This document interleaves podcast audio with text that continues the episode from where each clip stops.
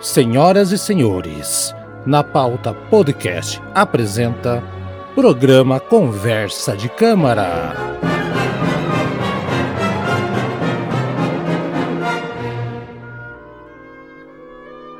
Reta final do ano, senhoras e senhores, reta final do ano. Então, vamos lá, Haroldo Glombi, bom dia, boa tarde, boa noite para você que do dia, da tarde, da noite, se for da madrugada também, da madrugada, se for de manhãzinha cedinho, para tomar o café da manhã com pão com manteiga.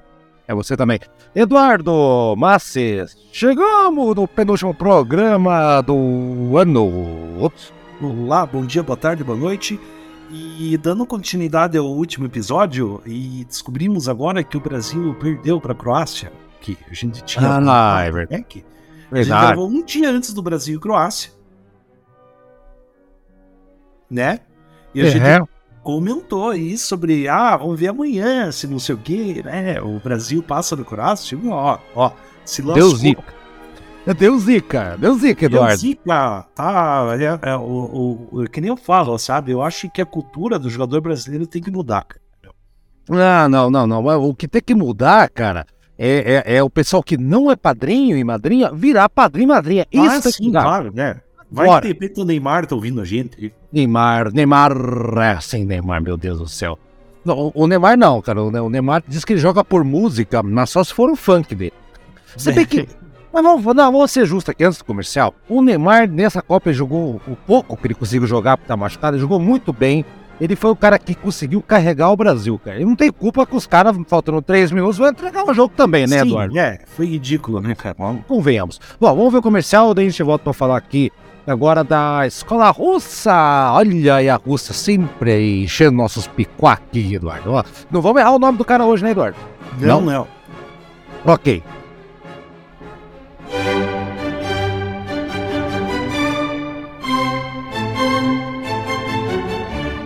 Mostre que você tem um gosto refinado apoiando o programa Conversa de Câmara. É fácil. Acesse padrim.com.br. Ali você escolhe a maneira ideal para você apoiar o nosso projeto. A partir de R$ 5,90 por mês, você já entra na plateia e terá o seu nome escrito em cada episódio como agradecimento. Você também pode ser um arranjador Aqui, contribui com apenas R$ 9,90 por mês. Terá o seu nome escrito em cada episódio e também fará parte do grupo exclusivo do Conversa de Câmara no WhatsApp. Para quem quer mais, pode ser maestro. Contribuindo com apenas R$ 16,90, tem o seu nome escrito em cada episódio, faz parte do grupo do WhatsApp do Conversa de Câmara e ainda vai escolher um tema para ser sorteado a cada mês. Se o seu nome for sorteado, o tema será da sua escolha e com direito a mandar um áudio com pergunta ou dizer o que acha da obra. Não é demais? Agora, quer mais mesmo? Então você precisa ser um compositor. Contribuindo com apenas R$ 23,90 todos os meses, você tem o nome escrito como agradecimento, participa do grupo do WhatsApp pode fazer duas sugestões de tema para o sorteio todos os meses e ainda, depois de seis meses contribuindo, ganha uma caneca exclusiva do Conversa de Câmara. Venha já fazer parte da nossa conversa, da nossa Conversa de Câmara. Eduardo Sergei Prokofiev esse é o homem que nunca apareceu nesse programa, Eduardo. Que absurdo. Não acredito. É, não, não. Eu, um dos motivos que eu escolhi uh, essa obra foi justamente porque o Prokofiev nunca tinha dado as caras aí, né? E outra também, o nome dele é relativamente fácil, por ser russo, e, em comparação ah. aos muitos compositores que a gente pega por aí, né? Esses... Nossa senhora, né? Os russos, eu não tenho medo dos russos, do, do, do de pronunciar o nome deles. Eu tenho medo, Bom, Eduardo é, compositor tcheco, sim, búlgaro. Esses é, aí, sim. cara, não dá, cara, não dá. Então, Eduardo, hoje nós vamos escutar aqui uma obra que o Eduardo achou que. Eduardo, eu, você tem que tentar descobrir quem é que está apresentando essa música que nós vamos escutar aqui, que eu não descobri, hein, Eduardo? No link lá que você mandou para mim, não. Ah, tá aqui. Minto. Que mirar fake news do Haroldo aqui. Orpheus Chamber, Chamber Orchestra. É, Orpheus Chamber Orchestra. Né? Isso, é, 1978. Agora, eu fui perceber agora, tá? Que um pouquinho antes da gente iniciar a gravação desse episódio, eu descobri que eles não colocaram quem é o maestro que está conduzindo essa orquestra de câmara, é. né? Que Orpheus Chamber Orchestra, traduzindo Orquestra de Câmara de Orpheus. Isso. gravação oh, de 1978. E eu. É só. assim, mas existe assim, para o pessoal também não ficar preocupado, existem muitas gravações dessa Sinfonia número 1, tá? Inclusive a Wikipedia, ela lista aqui. Pô, eu não consigo nem contar aqui, mas é um monte, assim, de, tá. de várias gravações. E a gravação mais antiga, inclusive, é de 1929 pela Boston Symphony Orchestra, é, conduzido por um tal de Sergei Kozevitsky. Olha e aí. E a segunda foi conduzida pela pelo foi a orquestra da NBC, né? E foi conduzida por Arturo Toscanini, sabe? Com o lendário mestre italiano. Famosíssimo. Esse aí, esse, esse o problema do Toscanini é que na época não haviam tantas gravações, não, não, não tem muita coisa gravada da época, né? Tava se desenvolvendo. Não, é que, assim, até tem, mas o problema é que a qualidade da gravação é uma tecnologia antiga. Sim, sim, não sim. É não foi preservado. de hoje. E, e agora, é. claro, você tem que ouvir gravações, gravações antigas, tentando assim, imaginar outros aspectos da música, que a qualidade sonora usada não vai ser, é óbvio. Não. Igual dos anos 60, até digo não digo nem anos 60, até anos 50 em diante.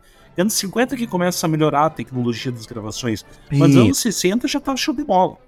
Aí você coloca nessa, nessa matemática aí também, uh, ninguém sabia como captar direito na década de 20 um som, ninguém sabia como preservar, Eduardo, o acetato, né, não tinha nada. Então, o que temos aí é, são, são fragmentos é, arqueológicos, musicais. Uhum. Isso aí. Vamos lá então, vamos partir aqui então para essa música aqui, Eduardo. Não, inclusive aqui, ó, eu tô vendo agora, olha só que interessante, tá? É, eu acabei descobrindo aqui nessa lista, não tinha prestado atenção antes, tá? Mas eu achei a gravação da, nessa lista da Orpheus Chamber Orchestra, que foi lançado pela Deutsche Grammophon, né? Que é o selo mais famoso de música clássica, e tá aqui na, na coluna do maestro, ele tá dizendo assim, entre parênteses, não, né? Nenhum. Pô, será que eles se autoconduziram? Orquestra, Olha, cara. De repente nem colocaram, eles colocaram, colocaram um espelho ali, Eduardo. É. não, porque assim, teoricamente é possível uma orquestra tocar sem um maestro tá Não, né? Mas não. tem que estar muito bem entrosado. Muito bem. Foi uma orquestra de câmara, ok. Agora uma orquestra completíssima Vou até pesquisar. Acho, acho um desafio absurdo, mas. Sim, bom. não, mas é mesmo, sabe? É. é. Eu, outra também, eu, para. Inclusive, não foi a única gravação que eu escutei dessa obra, tá? Eu escutei também do Leonardo Bernstein, que é uma gravação de 1968, tá muito legal. E eu também escutei a versão do de 1989 do Seiji Ozawa, o japonês. Ah, sim, sim, sim, sim. Orquestra Filarmônica de Berlim também. Esse é, é forte. O que mais gostei, inclusive, foi do Seiji Ozawa, tá? Sabe? Sendo bem sincero. E por que você mandou essa aqui pra gente falar? Bom, agora é foi. É porque assim, agora o ouvinte fica agora sabendo, né? Que às vezes a gente escolhe também coisas no YouTube. Primeiro que a qualidade é boa também, tá? Não vou. Ah, é, sim, sim. Mas sim. é que existe marcação de movimentos pra gente poder é para se, se, localizar, né? E, isso, localizar, isso, tudo, isso né? dá um tempo na edição que vocês não acreditam, cara. É, sim, é, sim. Né? Vamos lá. Eduardo Mas existem várias gravações excelentes, tá? No, tem, assim, tem. que nem, por exemplo, o, o, o, o, os planetas do Gustav Holst. Quando a gente fez aquele episódio bem antigo, né? Faz uns três anos atrás, sei lá, dois anos. Uh, eu, eu, inclusive, achei um blog com ele ranqueando as 88 gravações que o cara conhecia que o cara então, conhecia. 88 gravações. O Fora... cara escutou os 88 e colocou do melhor até o pior. Fora as que ele não conhecia, que não é, sabemos. Tem as que não conhecia ainda, né? Pra ver. Bom, vamos lá então. Protoviev, escola russa aqui novamente, Eduardo. Eu acho que, eu acho que legal, antes da gente falar da, da obra, Eduardo, eu, eu acho legal não contar a história dele, mas dar uma pontuada. É um cara que estava ali na Revolução Russa, né, né Eduardo? Sim. Ah, né? Só que ele tava cagando e andando, cara, quando explodiu lá. Ele tava, tava, tava preocupado, fevereiro 17, com a coisa toda, né? O que, que ele fazia? Ele ficava, uh, ficava passeando, fazendo uns passeios revolucionários durante É, tipo assim, você tá passeando e passa em frente aos quartéis lá. Isso. tá. ele, ficava, ele, ficava, olhando os protestos, ele ficava evitando as balas, o melhor que ele podia. Opa, é, tipo, até na época lá, os comunistas tinham que esperar. Esperar 72 horas. horas e, é, aí passou, passou uma carroça. Passou é, uma carroça, o cara ficou na frente da carroça, foi levado até a Ucrânia, né, na frente da carroça é, pendurado. Tipo assim, tá lá o, o, o Lenin, pro Lenin poder agir 72 horas nem poder derrubar a burguesia. Isso. É, não dá. A história se repete aqui, mas olha lá. E o é. que acontece? Só que ele tava nem aí com essa história toda. Ele é um artista, cara. Na vida musical dele, ele dizem que era imperturbável. Nesse momento da vida dele, tava compondo e ensaiando feito louco, né? Muita coisa. Ah, e apesar daquele caos e confusão, assim, né? Tipo, 300 anos do domínio opressivo dos Romanov, né, Eduardo? ia uhum. ser substituído por uma democracia constitucional soviética. Ah, vai sim, Zé, vai lá, confia. Você vê o que acontece. Então, o compositor, ele achou isso que ia ser uma coisa boa, né? Ele disse, tá ok, e abraçou e, e com otimismo, vambora, deixa quieto. Se incomodou muito. Mas, né, vamos, colocar o seguinte, Eduardo, ele era um compositor que fez muita coisa. Você conhece a obra dele bastante, né, Eduardo? Eu, olha, eu confesso que eu tenho. Eu, é um compositor que eu ainda tenho que desbravar mais, tá? Eu conheço alguma coisa, eu conheço os conceitos para piano, eu tenho aqueles trechos famosos do Pedro Lobo. Ah, Pedro, ele... isso. Pedro Lobo queria fazer, Eduardo. Vou ter é, que fazer um legal, dia. É, legal. bem legal. Uh, eu preciso conhecer mais coisa, tá? Eu, eu também conheço um concerto para violino dele, é bem bonito, sabe? Sim. É bem diferente, assim, ele tem uma linguagem assim que, que bem própria, assim, que dá pra é, ver que é século XX, mas sem exageros. Exato. então, ele tem então, uma sonata pra piano, assim, que é bem violenta também. Então, olha aí, você falou de piano, aí que eu queria chegar. Ele tava, ele tava com 26 anos quando tava acontecendo essa baderna toda lá, né? E ele, ele tava compondo, só que incomodava. Ele escutava um cara sendo morto ali, o cara sendo torturado ali, né? Tipo, Sokorovski, é. Sokorovski, tipo, porra. Sokorovski. Tá, tá atrapalhando. Sokorovski. Tá atrapalhando toda a composição do cara. O cara Chegovski. Então, o que, que ele é. fez, Eduardo? Ele foi para uma fazenda. Ele saiu, saiu da, da, capital. Eu não lembro se a capital era São Petersburgo na época, acho que era isso, né? Depois mudou para Stalingrado. Ah, sim, né? Stalingrado, é, Mas mudou. virou Stalingrado, Leningrado. Isso. tá ligado? Tipo, o cara foi pra fazenda, Eduardo, uma fazenda perto da capital. Roques Rurais. Isso. Chama, sabe como é que é o nome da, da, da, da, da onde ele foi? Como é que era chamado, Eduardo? Chama-se Dacha. Dasha. Dasha. Né? Dasha. Dasha. Dasha. D-A-C-H-A. Que é uma espécie de casa de Dasha, verão. Dasha. É da ducha. Se chama Dasha. Dasha. É filho da Xuxa. Isso. Da Xuxa. Eduardo, Eduardo, aproveita fala rápido, ó. É, Xuxa. A filha da Xuxa se chama Sasha. Não, não a, a Xuxa, a Sasha sujou o chão da sala. Ui, que merda. Sasha sujou o chão da sala. Ah, o Eduardo. Olha é, coloca, como é que é? Chão sujo, o chão sujo. esqueci o nome. Eu sei, é o inferno. Enfim, é, agora esqueci como é que é o foi, Gavalim. O cara foi pra lá porque por causa do barulho, porque lá a comida era boa pra caramba e saudável. Ele tava cansado também que não tinha comida. Lembra que tá tendo revolução, Eduardo? Então não tinha comida na, na, na porcaria da cidade lá. Ele foi embora e foi lá que ele começou a compor muitas das suas obras, inclusive essa sinfonia que é chamada de clássica. Eduardo, por que clássica? Tem esse nome. É, aqui. porque ele fez uma sinfonia extremamente moldada, inspirada e, e com vistas a imitar o período clássico de Mozart, Haydn e derivados, né? Boa. É, e realmente, assim, é cara, é cara, assim, de, de, é uma sinfonia realmente que é, que é, que realmente quer imitar o estilo clássico. Quando a gente diz o estilo clássico, o classicismo, que é aquele período Mozart. que se situa entre o barroco e o romantismo, então o classicismo, tempo de Mozart e tudo. E você percebe, assim, que é uma obra que tem pitadas de século XX. Mas, assim, é, é, é, muito curiosa, sabe? Eu acho que é uma. Um, também um dos motivos que eu escolhi essa sinfonia foi justamente Legal. essa característica, assim, bem. Bem, assim. Bem fora do padrão. É, para quem não, quem não tá acostumado com música clássica e conhece, por exemplo, rock, é como se uma banda dos anos 2020 resolvesse fazer uma música imitando os anos 60. Ei, Dor, mais ou menos isso, isso né? Isso mesmo. Pronto, resolvido. Então vamos lá, gente. Então, e o que acontece? O, o Prokofiev, ele tomou uma decisão que mudaria o destino dessa, dessa composição, Eduardo. Eu quero saber, você conhece ou tem ideia do qual foi a grande decisão na hora de compor essa música, Eduardo? Hum, é que ele resolveu não usar o piano para compor.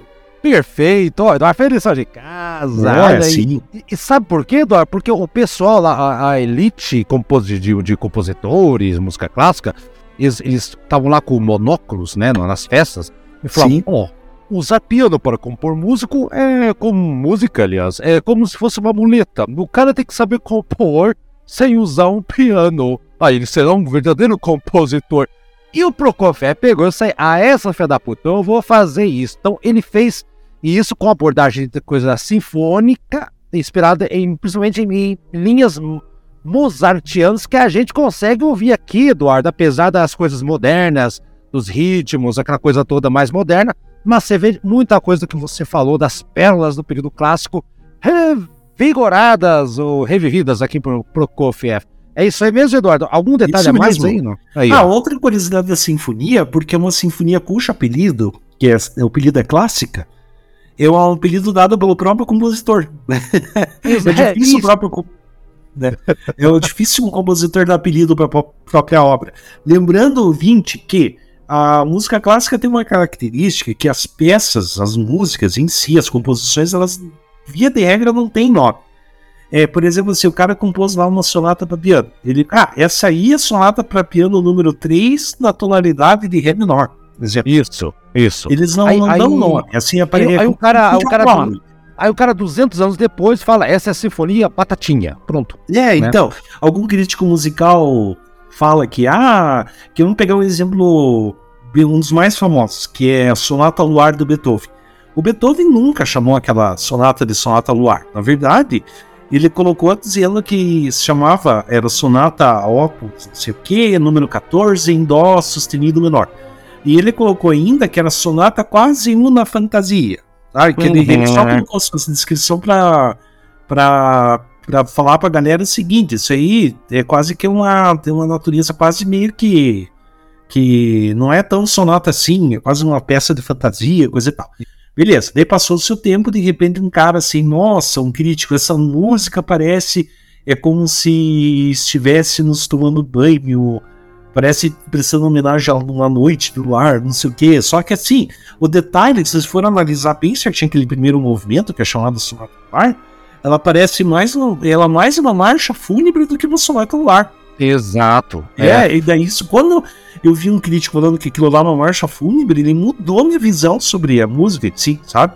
E Porque é. ele, opa, peraí, agora mudou a história, e realmente é uma marcha fúnebre. Mas enfim, esses apelidos normalmente colocam os críticos. Ou, quer, dizer, quer dizer que a música quase se chamou Banho de Lua da, da é, campanha. por aí, sabe? E daí, é. na real, música clássica, as peças, elas não têm propriamente um nome, elas parecem assim mais catálogo, assim, é a mesma coisa que se o Caetano Veloso tivesse lançado várias músicas, assim, ó, aqui é MPB número 4 em Ré sustenido maior.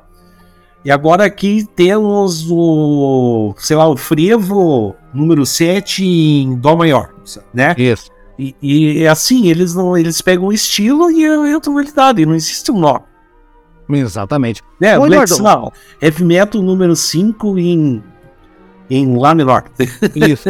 Aí, aí tá o detalhe, Eduardo. Então, essa música aí, é, ela é. Como é que eu vou dizer? É um caso raríssimo do que o próprio compositor colocou o negócio. Se ele não tivesse colocado, Eduardo, talvez alguém ia chamar dessa música de a música da a Sinfonia da Revolução, porque foi composta na época. Então, é, é, o período da época acaba determinando que muitos é, classificadores, né, vamos dizer assim, ou estudiosos, ou ou catalogador, sei lá como é que vamos chamar, iriam definir como nome da música. Enfim, graças a Deus o cara tomou as rédeas lá e não deixou que isso acontecesse inconscientemente, mas, mas foi. Vamos lá, Eduardo, então, são quatro movimentos, a sinfonia é curta, vamos lá. Primeiro, uhum. segundo, terceiro e quarto movimento, vou deixar você começar, já que você escolheu o programa. Sobre o primeiro, Eduardo, que tem aquele floreio introdutório, aí vai embora. Quatro minutinhos, Eduardo. É, é, é bem que você falou, é uma sinfonia assim, curtíssima. É, é, é, uma das mais curtas que eu conheço, é muito assim, é, é acho que não dá nem 20 minutos essa sinfonia. e o primeiro movimento, assim, você logo de cara se começa, se percebe o quanto que é exuberante essa sinfonia. E realmente Sim. exala uma energia Mozart e Haydn, assim, total. Você vê aquilo que é. que, meu Deus, se parece que eu tô realmente escutando uma sinfonia do século XVIII. Sabe? Sim, Mas de sim. repente você começa a perceber um certo peso que não pertence ao classicismo. Né? E, e o que traz que faz com que essa obra seja bem curiosa, né? Que eu defino ela como um neoclassicista, né? Que a gente teve um movimento do neoclassicismo durante o século XX, que inclusive até Stravinsky abraçou um pouco esse movimento. Bem pouco, bem, bem pouco assim, bem pouco. É, bem mas pouco. Ele, ele até ele, ele fez assim, é, embora ele tenha feito aquela obra revolucionária lá, Sagração da Primavera, mas eu nem acho Stravinsky, na verdade, o compositor mais radical que teve. Eu acho que é mais Schoenberg e Sim, sim, sim. E tá louco. Daí você vê assim, o que, que é. Mas assim, realmente é um primeiro movimento que transmite uma empolgação, uma alegria. E, e assim, muito. É uma sinfonia, no geral. Eu, isso o comentário vale para os quatro movimentos. É, é uma sinfonia agradável de ser ouvida, sabe? Mas assim, não é simplesmente assim um agradável normal, é um agradável realmente que massageia teus ouvidos. Assim. Se põe assim no fone de ouvido, é um troço que, nossa, até Embora. parece que, que limpa teu cérebro. Olha, olha, também, também não, né? Mas, mas sim, mas eu entendi. Não, mas é, é que assim, dá a impressão assim, realmente que faz Puxa, é um. Cotonete sonoro. Pronto. Ele vai, é, né? eu acho assim, e... um cotonete sonoro, bem isso que você falou. Pronto, cotonete sonoro, aí sim. Ó, Eduardo, então, é, o primeiro movimento é rapidinho, tem 4 minutos. Sinfonia inteira tem 14 minutos, Eduardo. Caralho. Sim. É, muito curto, não. É uma sinfonia punk. tempo de duração, né? Sinfonia Ramones. Ramones, assim, tal, é, o, o, tema principal é brilhante, tá, Eduardo? Acho legal. O segundo tema, ele é mais tradicional, Eduardo. E eu, é. eu tava vendo, cara, e, e, muitos estudiosos dizem que a, o segundo tema foi para pra, por causa dos críticos, cara. Os críticos uh, da época metiam o pau nele, que ele, né? Então ele fez essa segunda parte do segundo movimento para tranquilizar os caras, que tudo está perfeitamente correto e tudo. Aliás, Eduardo, eu separei aqui, tá esquecendo, um trecho do, do diário do Prokofiev. Olha só, a respeito dessa música. Eu traduzi no, no Google Tradutor no meu nariz, tá? É o Google. Olha lá. Ó, quando, uh, quando os nossos músicos e professores, as palavras do, do Prokofiev, tá? Uh, uh, quando nossos músicos e professores de inclinação clássica, ao mover falsos clássicos, olha a patada, hein? Ouvirem esta sinfonia, Eduardo, eles serão obrigados a gritar em protesto contra esse novo exemplo de insolência de Prokofiev. Veja como ele não deixa nem mesmo Mozart ficar quieto no seu túmulo, mas deve vir tocá-lo com suas mãos sujas, contaminando as puras pérolas clássicas com horríveis dissonâncias prokofievistas. Isso é o que ele imaginava que eu precisava falar, né? E ele é. prossegue. Mas meus verdadeiros amigos verão que o estilo da minha sinfonia é precisamente o classicismo mozartiano e a valorização de acordo, enquanto o público, sem dúvida alguma, vai se contentar e ficar feliz em ouvir música alegre, que é o que você falou, e descomplicada, que é o que você falou também, Eduardo, e vai aplaudir. Então, Eduardo, então, é, ele conseguiu fazer aí no primeiro movimento. Ó, ó que curioso, Sim. cara. Ele já, ele já tava mandando um, hashtag invejosos, é, tchau para invejosos. É. Beijinho no ombro. Beijinho no ombro, pá, aí, ó. ó recalque bateu. Pega a senha. Pega a senha. Uhul. Ó, uau. Vamos lá, Eduardo. Vamos ver o primeiro movimento, então, que é rapidinho. Vamos pro segundo, Eduardo. Se prepara aí.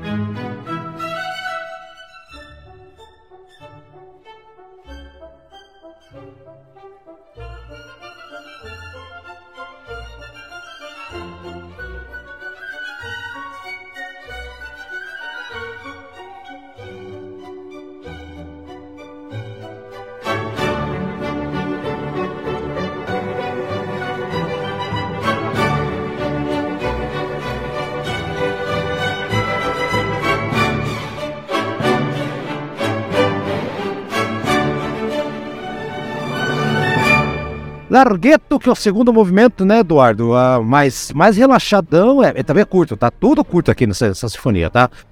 E Eduardo, sabe o que é legal disso aqui, cara? É, começa com uns, uns, os primeiros quatro compassos, né? Que obviamente são introdutórios, né? né vem, tata, aí vem a melodia nos violinos, ele sobe, né? Como se o cara estivesse levantando o volume assim, né? Tem, aqui, de novo, parece que ó, toda aquela coisa do violino mozartiano e é isso que eu tenho para dizer, Eduardo. Então, a, o segundo movimento é mais curtinho, eu acho legal. Vai alternando coisas mais contrastantes, a melodia que eu falei ali, que o violino vai voltando, volta duas vezes, na verdade, né? E vai mudando o acompanhamento. E o movimento vai terminar como começou, exatamente como ele começou. Vai retomando ali as, as, as quatro, quatro compassos que introduziram o segundo movimento, Eduardo. Rapidinho, largueto, que apesar do nome não é tão largo não, Eduardo. Sim, né? Eu lembrando que o largueto ele ele faz referência ao, ao à velocidade de interpretação da música.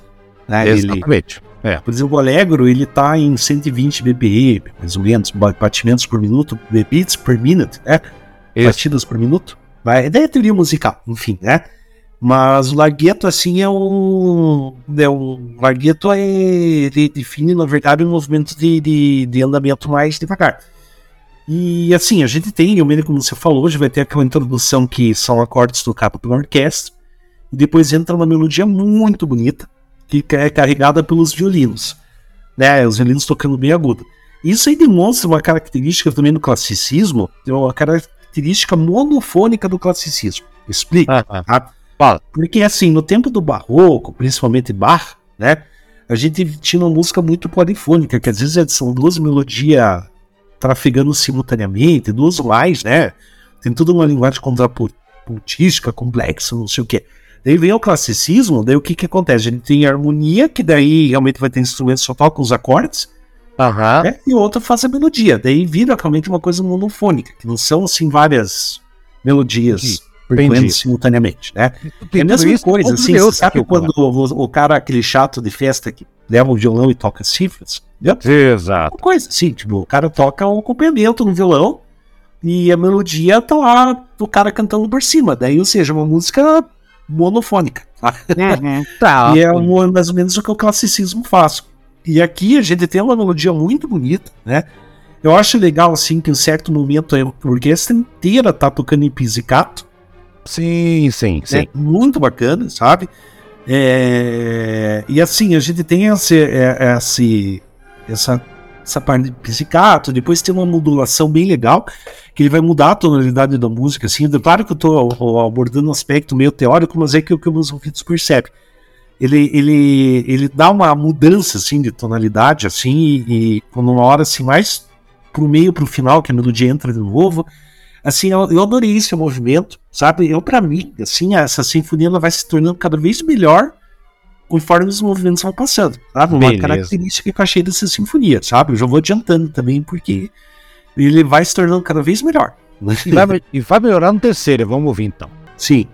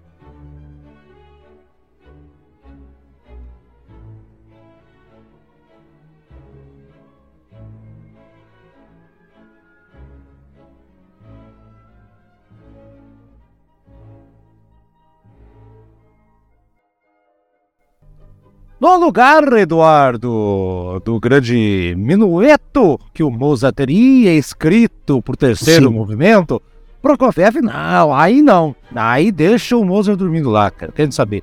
Ele substituiu o terceiro movimento, tal do scherzo, entre aspas, pela gavota. Gavota, dança do século XVIII, que também é da época do Mozart, enfim. Mas não foi, o- mas não foi o minueto, não foi, né? É, não Então- era usual colocarem uma gavota no, na sinfonia. Se você for pegar, o por exemplo, o um Haydn 104, fez, lembra que, lembra que a gente fez do Haydn, que ele colocou uma gavota? Ou Foi, foi do Haydn ou foi do Mozart que a gente fez? Não Lembra? lembro agora. É, teve. É, mas se teve. você for pegar lá as 104 sinfonias do Haydn lá, todo o terceiro movimento, quase todo, vai ser um minueto. Minueto, Vai ser ah, minueto, não. minueto, minueto, Normal. minueto.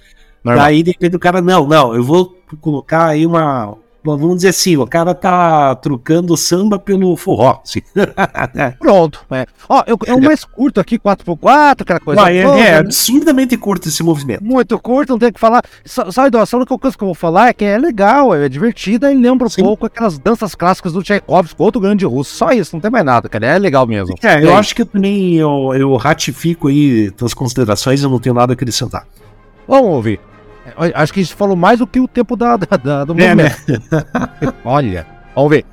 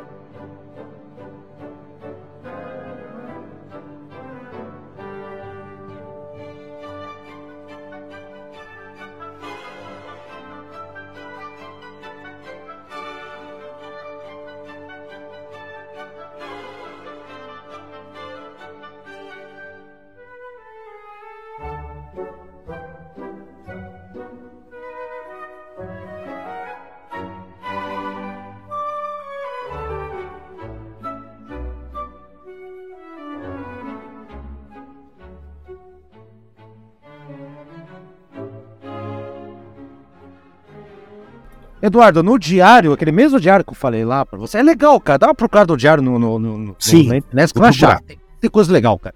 O, o Prokofiev escreveu que, o, a respeito do final dessa música, tá? E, e- e olha só, ele fez uma observação que ele descartou o final original. Ele descartou, ele escreveu a lá a, Schubert, né? Escreveu, ah, cara, perdia. Lá. E ele havia escrito para a sinfonia porque, entre na percepção dele, é, pareceu muito pesado e sem caráter suficiente para uma sinfonia clássica. né? Foi um outro, sabe quem convidou ele a, a pegar e, e- e- reaproveitar partes do que ele havia jogado fora? Um outro compositor, cara, Boris Asafiev, que eu não conheço, Eduardo, mas era um amigo dele, compositor na época, e, o- e foi ele que, que, entre abre aspas, que plantou na minha mente a semente eh, daquela ideia que estava sendo desenvolvida, que não há verdadeira alegria a ser encontrada na música russa. Pensando, compus um novo final animado e alegre o suficiente para que houvesse uma completa ausência da tríade em todo o movimento. Ou seja, cara, ele acabou fazendo um segundo final, né? Sim. E, e diz ele que ele achou ali a, a, a resposta que ele queria nesse movimento para encerrar a música, que a, que a música estava alegre e, e o final primeiro que ele fez, que estava triste. Parece que uma coisa soturna, uma macabra. Ele acabou pegando e cruzou essa linha aí, pegou uma parte lá do, do final, redesenhou e fez aí Uhum. final o estilo mozartiano que, que merecia, assim, ia ficar muito bizarra a música, né? Então é isso aí, Eduardo. Ele conseguiu colocar ali no final e talvez o, um movimento mais divertido, tá? Daquelas partes de flautas e oboés lá, na, na, né? Final bem leve, brilhante e uma sinfonia que apesar de curta, Eduardo, é uma grande sinfonia. Pode dar risada. Sim. É, o quarto movimento é brilhante, vibrante, virtuosístico e, e numa velocidade bem acelerada. E assim, eu vou fazer um, falar um negócio absurdo, mas você sabe pra mim que me lembra essa- esse quarto movimento? Ai. Me lembra Brasileirinho. Não sei dizer, Eduardo. Vou ter que É, mas o, Blasi, Blasi, o né? É, brasileirinho. Brasileirinho, Cebolinha tá comentando. É, Brasileirinho. É conversa de clama lá, vai. Fala Tocava na flauta transversal. eu acho, que me lembra um pouco. Eu acho que podiam até fazer um arranjo de, de choro dessa, desse hum. segundo, desse quarto movimento. Se é que não assim, é, brincadeiras à parte, eu acho sim o melhor movimento, isso aí. Ele realmente é dominado pela, pelos sopros isso aí é flauta, inclusive, e bem virtuosa a flauta. É, nossa, é muito bom, assim, é um grande, um, grande momento sinfônico na, no repertório da música de concerto europeu, né? Tudo isso, não é É legal. É, não, mas eu adoro, eu adorei esse, esse, ah, esse quarto movimento, eu acho é, é meu... Ah minha melhor dos quatro momentos fosse para eleger o que eu mais gosto seria esse quarto aí. Eu acho engraçado, né, Eduardo, que esse último movimento é o que mais usou o, o, o vento, né, o que chama o sopro, né, não tanto sim. corda, né? É. Usou mais a flauta, sim, boa, sim. Né? Não, mas é bem divertido, assim, é muito empolgante, é divertido, é muito bem é, composto isso aí. Dá para ver realmente que o Prokofiev ele ele conseguiu compor uma obra extremamente coesa nesse quarto movimento, com todas as pecinhas se encaixando. Muito legal, eu acho. Eu acho que fecha com, com a chave de ouro e bota de ouro nisso. Isso, é, é, mas tem que fechar e esconder, porque os comunistas chegaram vão roubar todo o ouro lá do, do, do dos ricos da época lá, Eduardo. É. a mão. Sim. Então, Eduardo, vamos ouvir então o grande final aqui do quarto movimento. Eduardo, que a, a gente acabou é, final Moto Vivace, a gente acabou nem falando o nome, né? Finale é, Moto Vivace. Isso, a moto, aquelas motos soviéticas a, do, que não funcionavam, né? Tipo, lembra do carro, lembra do carro Lada, cara? É, então Lada, né? Como Mas é que moto... tem as motos da União Soviética também? Né? Nossa, né? devia ter uh, cinco rodas. Dessa é uma porcaria, mano. Enfim, vamos... vodka? Vodka, não. Quem? A moto ou o condutor? Os dois, né? Ambos, ok. Sinfonia número 1, um, Eduardo, quantas sinfonias que o Prokofiev fez será, cara? Não tenho essa informação, Tem não. sete. Sete só? Ai, não chegou sete. a nove também, chegou a nove não. Nem a nove, hein? Nem a nove, né? Então, tá bom. Vamos lá, Eduardo, vamos então ouvir o último movimento final de Morto Vivate. Eduardo, muito obrigado. Semana que vem é o último programa do ano, Eduardo. Fecharemos aí para descansar janeiro, então janeiro aproveita aí, pessoal, dá uma da escuta aquele programa antigo que você deixou de ver, de, de ouvir, ouvir não, né? É de, de ouvir, uh, indica pros amiguinhos, né? Faz aí, vai pra praia escutando uh, Beethoven, né? Com a gente, né, Eduardo? É, tem tudo a ver, churrasco, todo mundo escutando pagode, você lá, o fodão ouvindo Beethoven, cara. E, Sim, isso, por aí. Isso, isso, é sensacional. Eu, eu já fiz isso, Eduardo. Já fiz então tá. E Eduardo, então semana que vem, para escolher do programa do Padrinho, faremos o sorteio. Semana que vem a gravação é isso aí, Eduardo. Tem mais nada para falar. Tchau e até semana que vem. Um grande abraço a todos aí e nos vemos numa, na semana que vem. É, Antes vamos fechar 2022 ainda, ainda não é, é o nos programa vemos, de radio. Como é, que, como é Nos vemos na televisão, é, nos ouvimos semana é, que vem. É, nos ouvimos, né? Nos ouvimos nos encontramos aqui. Nos ouvimos, vamos, vamos usar isso como frase de sair. Então, então, gente, então até, obrigado por ouvir aqui o programa que o Eduardo escolheu. Nos ouvimos até semana que vem e tchau! Tchau!